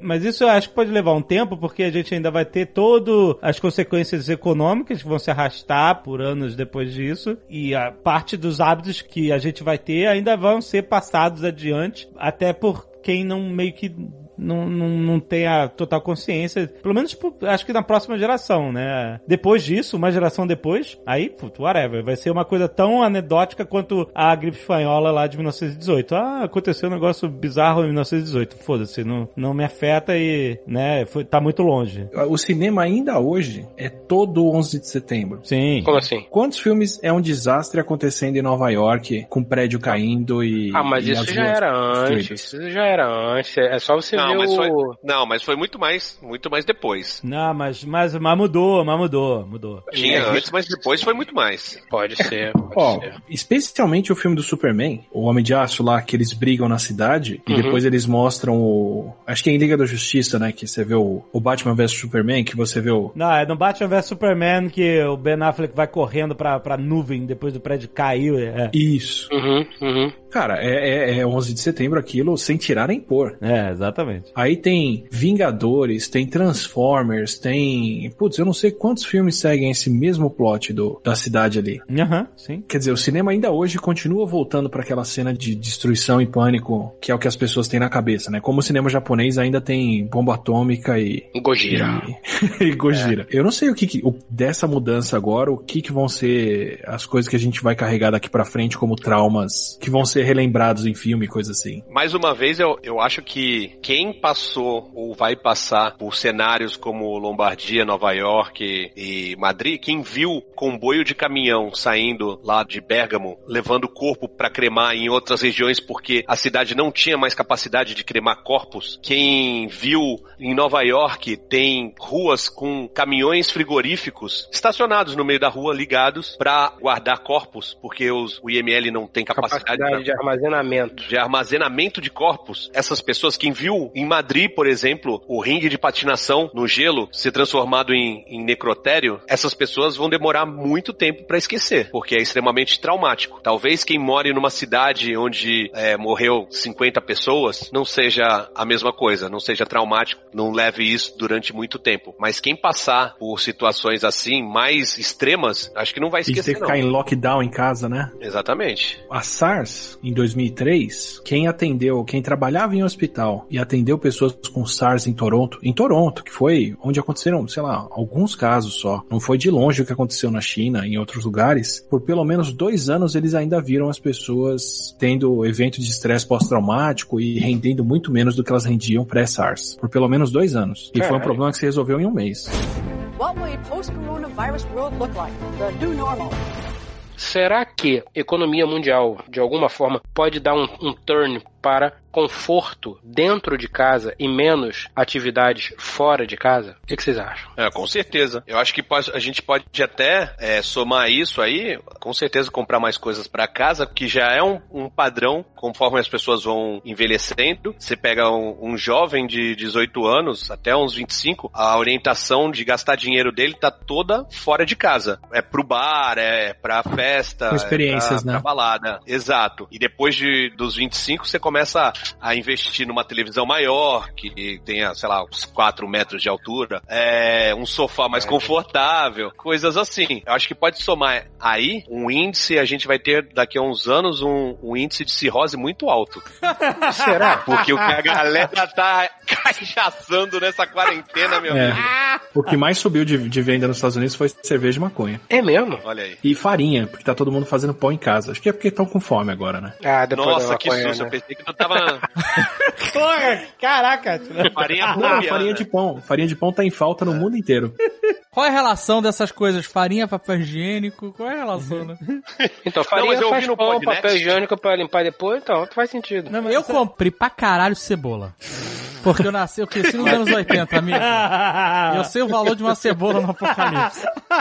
É verdade, é verdade, é verdade. Mas você sabe qual é a tese que eu vi sobre o consumo exacerbado de papel higiênico, principalmente nos Estados Unidos, na Austrália e tal? Pra brincar de múmia. Não, porque o papel higiênico, ele ocupa bastante espaço, aquele pacote de um monte de papel higiênico, ele ocupa muito espaço. certo? Mega rolo, aquele mega rolo. Qual É, é, aqueles pacotão, sabe qual Tem é? um rolo que ele é denso. Isso. Então o que acontece? Ele é alto... Você já viu esse que é pesado, assim, que vê um bicho mesmo, que um, Não, não sei. parece um murro na cara. Bicho, você limpa o rabo com a pele de urso branco, de tão pesado que é. Não, é que eu não sei qual é a tecnologia que faz, porque o rolo de papel higiênico ele é enrolado e ele fica meio fofinho, né? Ele é meio fluffy assim. É, na verdade ele ficou mais fofo porque eles começaram a enrolar com menos tensão pro rolo continuar grosso, apesar de ter só 20 metros agora. Não sabia disso, essa malandragem aí. Mas tem uns rolos que, tipo, em vez de ter 40 metros, ele tem o mesmo tamanho, só que tem o dobro. Então ele é uma massa bizarra. Nunca você não vi. consegue imaginar que isso é papel higiênico. É. Você puxa aquela merda e fala, eu não vou passar isso no meu cu. De jeito nenhum. Deixa desse jeito, essa porra eu acho uma lixa d'água sem. É isso que você tá falando? Não, esse é o rosa. Esse rosa aí, aí já. É o famoso li- lixinha. Ele limpa e faz esfoliação, né? Exato. O papel higiênico, esses pacotões de papel higiênico ocupam muito espaço na prateleira. Então, é mais fácil, quando você, as pessoas começam a comprar todos os produtos, vamos dizer, todos os produtos proporcionalmente, enlatados, macarrão, então não sei o quê. Assim, tipo, com 200 unidades de, de bloco de papel higiênico compradas, você já dá por falta dele na prateleira. Isso, e aí a prateleira já começa a esvaziar. E aí o que acontece? As pessoas veem a prateleira do papel higiênico esvaziando, assim, quase vazia, você fala assim, caraca, preciso comprar papel higiênico, tá acabando. E aí isso alimenta a procura pelo aquele item que parece que tá acabando, então você tem que garantir, então você tem que estocar. É a famosa compra de impulso. O cara olha e fala, caralho, não tem bananeira suficiente no mundo pra mim. Vou comprar um papel higiênico. Faz sentido. E vai chamar a atenção da galera no, no mercado, né? Porque você vai ver um carrinho com cinco pacotes de rolo, ele é visível de longe. É, não. Se você E se você é aí- um maluco com carrinho com cinco pacotes, aí você é- automaticamente enche o teu. É, isso aí. É claro. O que, que esse cara sabe que eu não sei? Exatamente. Eu vi um, um- uma tabelinha que eu tenho aqui, interessante, muito bacana, sobre os 100 itens que teve a, a maior alta de compra nos Estados Unidos, tá? Hum. Primeiro, disposable gloves. Faz sentido? Sim. Segundo, máquina de pão. Por isso que sumiu a farinha. Por isso sumiu a farinha, exatamente. As pessoas No não querem ir pra rua comprar pão. No Podnext, o excelente podcast do nosso amigo JP. Era pra estar aqui também hoje, mas ele tá- hoje é dia de draft. Ah. Por isso que ele não veio. Olha só. Eles falaram também dos itens alimentícios que mais aumentaram, além da farinha que o Atila já citou, fermento e ovo. O meu que tá fazendo pão e bolo pra caralho. Pra caralho. É. Ah, tem aqui sopa, grãos, arroz e, e- arroz e grãos secos, comida em- é, empacotada, né? Comida tipo congelada, fruit cups, porque as pessoas ainda precisam ter algo doce na vida. Fruit Cups? O que, que é isso? Fruit cups é tipo salada de fruta prontinha. Hum. Ou fruta mesmo, recortadinha num pacotinho pra você levar pra casa, sacou? Hum. Meio que Equipamento contando de- que vai acabar, né? É, exatamente. Equipamento de treino. Ah, eu comprei uma porrada. Tá aqui, tudo novinho, instalando de novo. Eu comprei. Então, Só comprar já me senti mais saudável. Não é? Né? Comprou, já abriu uma Aquele- cerveja. Eu ia falar, pô, Aquele saco de pancada que você tinha medo que caísse na sua cabeça, Hum. quando eu morava no kitnet, Aham. você sabe que eu trouxe ele pra cá, né? Que eu... Você tem um mini kitnet dentro do seu apartamento. Você tem um apartamento e ele, ele. Isso é uma parada que vale a pena ser dita aqui. Não sei se já foi dito, mas eu acho que vale a pena ser dito de novo. Claro que já. Ficando durante muitos anos. vi- É, a gente já falou tudo que a gente ia falar. Ficando, viveu muitos anos dentro de um kitnet, que tinha saco de pancada, cama, um, um microsystem e tal. Uma- uma- um rack, um rack de, de computador lá, de plástico e tal. E ele, depois ele casou, prosperou e se mudou pra um outro apartamento maior. E ele, um dos quartos, um apartamento de dois quartos, tem um quarto de casal e tem o outro quarto. O outro quarto, ele reproduziu o kitnet. Igual! Com a cama, o saco lá, o rec, o microsystem. É, é muito nostálgico, cara. É muito maneiro. é a caverna, né? A man cave dele. É incrível, cara. É incrível. Aí esses dias eu falei, porra, tô só comendo, tô sem treinar, não vou mais pra academia, nem vou voltar, né? Academia, nem fudendo, né?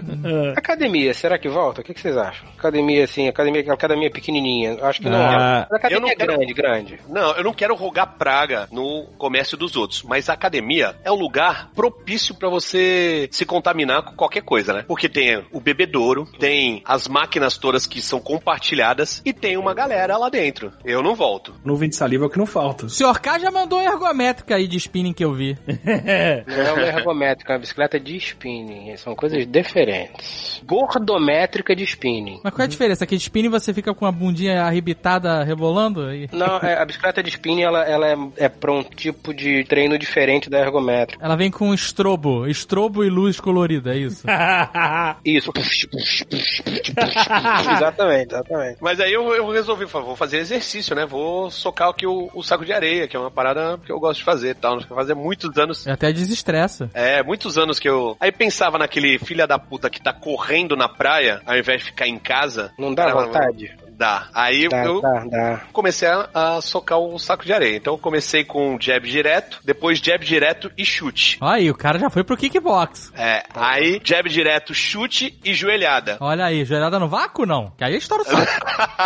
No dia seguinte, eu não fiz. Mas No tava outro de dia? boa. No, dois dias depois, eu tô aqui Joelhinho. no computador, a minha perna, eu tenho uma perna que ela é meio zoada por causa de varizes, tá ligado? Eu tinha que ter Ah. operado já e não operei. E aí, cara, começou a, a ter uma dor esquisita. Não Uma era dor dor, nova, né? parecia dor muscular. Eu falei assim, caralho, velho, porra é essa? É a trombose da Covid, maluco. Vou perder a perna. Puta que pariu. Eu nunca senti isso na minha vida. Eu sei que... Aí eu falei pra Bárbara, eu não sei o que, que tá acontecendo, mas minha perna aqui, ó, eu acho que já foi.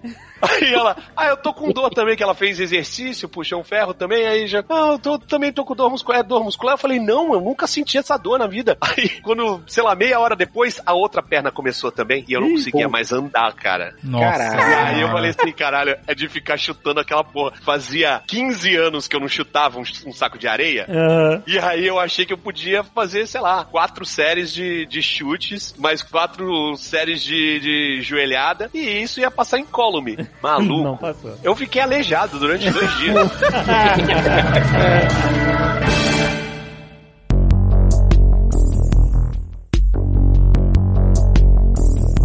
E, ainda tem a, a geração C, né? O- Que que é de Covid. Não, vai ter isso mesmo? A molecada que tá crescendo agora, que não tá frequentando escola, Caraca. que tá tendo que conviver com os pais um dia inteiro, coisa que nenhuma geração anterior teve que fazer. E o problema não é nem pra criança, porque a criança tá achando tudo uma barata. O problema é pros pais. não, não, não tá achando mal barato. É a vila, virou a vila, né, maluco? Esses pais que ficam com os filhos o tempo inteiro em casa virou a vila.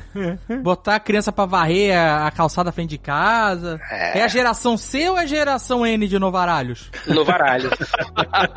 Os novaralhos. é, exatamente. Tivemos o milênio. Normaralho, temos normaralho, os normaralho. normaralhos, é. Normaralho, Normaralho. Normaralho, geração M. Tivemos os millennials. A Pícola é uma Normaralha. É. É verdade. Homeschool, 24 horas em casa. É. Caraca. Quanto tempo faz que ela não vai num zoológico, num parque? Quanto tempo. Agora eu vou longe, hein? Quanto tempo faz que ela não vê uma árvore? Fred, ele, ele pira no bucólico.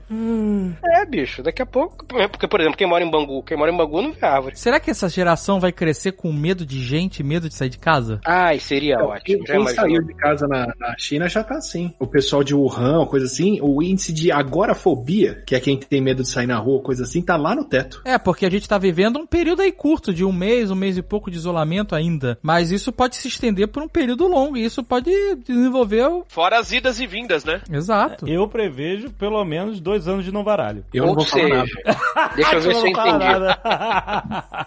Aquilo que eu já venho pregando, que é a aversão à multidão. A aversão a pessoas suadas e próximas umas a outras. Mas passa pelo suor? Passa pelo suor? Não passa pelo, passa pelo suor? Boa pergunta. Não, não. Mas assim, onde tem alguém suando, tem alguém transpirando e soltando muita saliva, né? Pois é. Ou seja, a minha aversão ao carnaval de Salvador, ela, você vê que ela é uma parada visionária. Caraca, será que o carnaval do ano que vem vai ser cancelado? Caraca, como é que vai ser o carnaval de 2021? É isso aí. Não vai ter, não, cara. 2021 Não vai ter carnaval, nós estamos chegando onde eu queria. O mundo finalmente se molda à minha vontade. Cara, é tudo plano do senhor K. Caraca, um vilão do 007, cara. Tá vendo só? Faz todo sentido. Eu já venho falando a vocês há anos que esse negócio de aglomeração, mil gente suando, pulando, parará pum pum, parará pum pum, parará pum pum. Isso é uma merda. Vocês não me ouviram, tá aí. Eu sou um sábio visionário. Faz sentido não ter carnaval. Claro, porra, é, uma- é só aglomeração, não tem mais nada carnaval. Não, não vai Agora- ter nem festa da firma, mas. Ai, puta que pariu, só melhora, Atila, caralho. Caraca. Cara, e será que esses eventos de massa, né? Não só carnaval, festa da firma, Comic Con, eventos de games, Show. shows e, e esportes, né? De, de estádio. Será que isso tudo vai virar teletransmitido? Vai ser só TV agora mesmo? Caralho, eu tô cagando pra esses eventos. Eu só queria abraçar minha mãe, velho. É, não, a Olimpíada é capaz da Olimpíada ser televisionada só. Nossa, É, o Japão eu- vai tomar um prejuízo tão forte. Puta, Imagina, o. Flamengo. Conseguiram parar o Flamengo, né? Que era o grande objetivo dos outros times do Brasil. o Flamengo arrecadava mais de 3 milhões de, de reais por partida em ingressos. Podemos se- prever, então, que nessa situação que nós estamos desenhando aqui, esse grande plano maléfico para acabar com o carnaval de Salvador e parar o Flamengo, você acha que essas, isso tudo está levando a um up, assim, tipo, foguete da indústria de entretenimento no sentido de televisões e transmissão?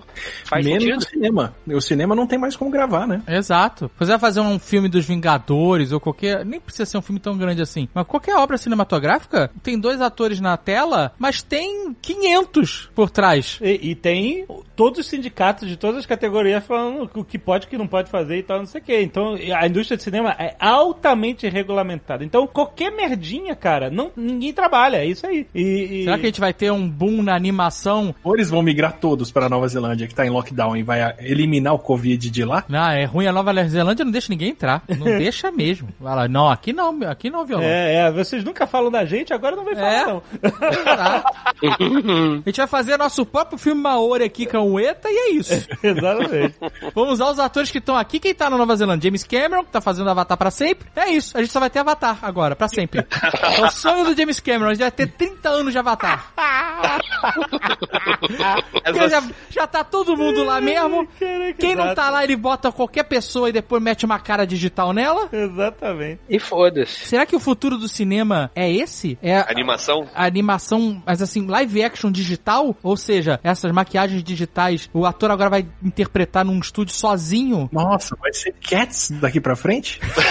Talvez. Não, não. Olha só, olha só, o cenografista. Cats não, Morreu. pelo amor de Deus, cara. Eu prefiro que acabe o cinema. Não, mas faz sentido, faz sentido, porra. A dublagem antigamente era feita num estúdio com todos juntos. Juntavam-se, por, pela quantidade de canais, não sei o que lá, juntavam-se três, quatro, cinco, até mais dubladores no mesmo lugar e ficava todo mundo em volta do mesmo microfone dublando os seus textos. Depois, com o avanço da tecnologia e, e a necessidade e a quantidade de obras, a necessidade de otimizar o tempo desses dubladores, eles passaram a dublar sozinhos. Não precisa estar com outras pessoas no estúdio. Ele dubla a fala dele, o outro, o outro dublador dupla outra fala e depois o editor junta isso tudo e transforma no filme. É. Será que o cinema vai virar isso? Será que o cinema, os atores vão gravar suas cenas sozinhos num estúdio isolado, com câmeras operadas remotamente? Ué, a TV não virou isso já? Os shows de talk shows e tudo já são isso? Não, mas eu digo, o cara pega esse ator, essa interpretação dele, junta com outra interpretação e. Entendeu? Talvez. Bota no mesmo lugar. E bota num, num cenário tudo virtual. Ó, se Olha você só. pensar que o- o- a TV tá virando YouTube, então o YouTube já fazia uma coisa que é adiantada, acho que as últimas sketches do Porto dos Fundos são todas da galera de casa. Mas isso vai cansar, né? Isso vai cansar daqui a pouco. Agora tá funcionando e tal, mas ninguém vai aguentar muito tempo ver essas sketches de teleconferência. Vai aparecer aí, ó. Nesse, esse é o momento de surgir, sabe quem? Os caras que eram super à frente do seu tempo aí, Mr. é, Guitar Man, como é que é o nome dele? Que ele- Mr. Guitar Man? Lembra desse cara? Fazia umas puta produção maneira. Aham. E esses caras que faziam tudo sozinho, cara. E que faziam umas paradas fodidas. É, mas também cansou depois de um tempo, né? É, mas agora é porque ele foi à frente do seu tempo, né? Hoje não tem nada. Hoje ele seria único.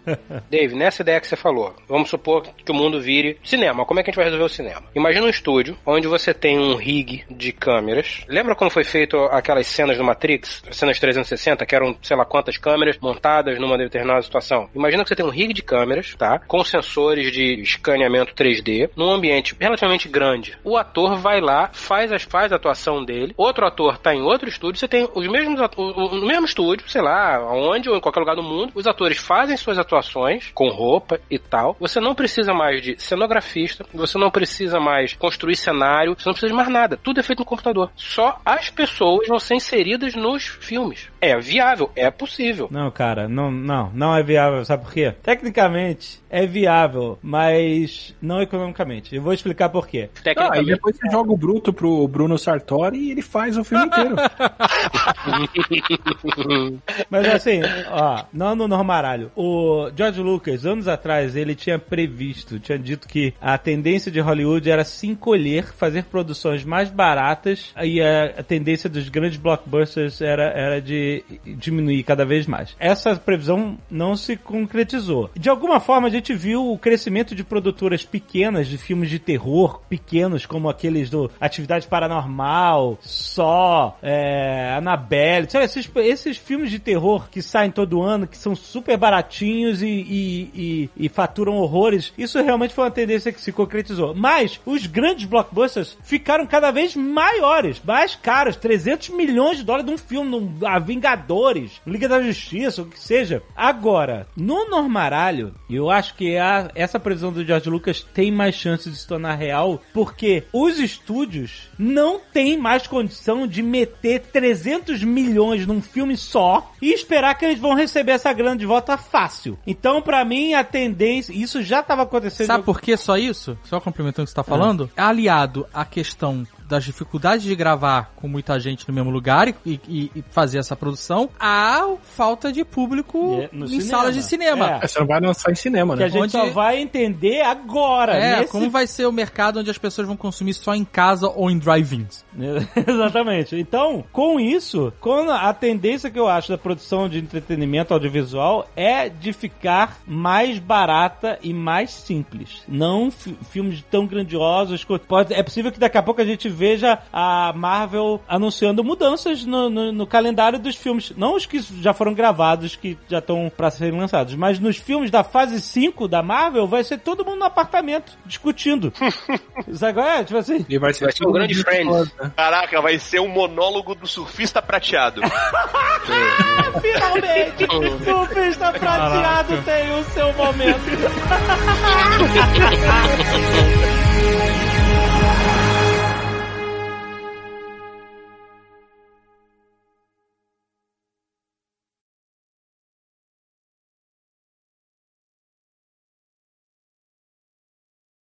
É, os X-Men na Marvel vão discutir relação, cara, na sala de perigo.